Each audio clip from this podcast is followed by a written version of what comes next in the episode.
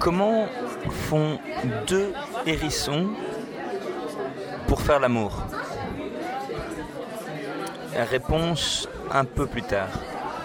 Monsieur et Madame de Blues ont une fille. Monsieur et Madame de Blues ont une fille. Oui, je reviens sur l'histoire des hérissons. Vous vous souvenez des hérissons? Comment est-ce que des hérissons font l'amour? Réponse en faisant très très attention. Oui, en faisant très très attention. Monsieur et Madame de Blues, c'est Agathe. Agathe de Blues.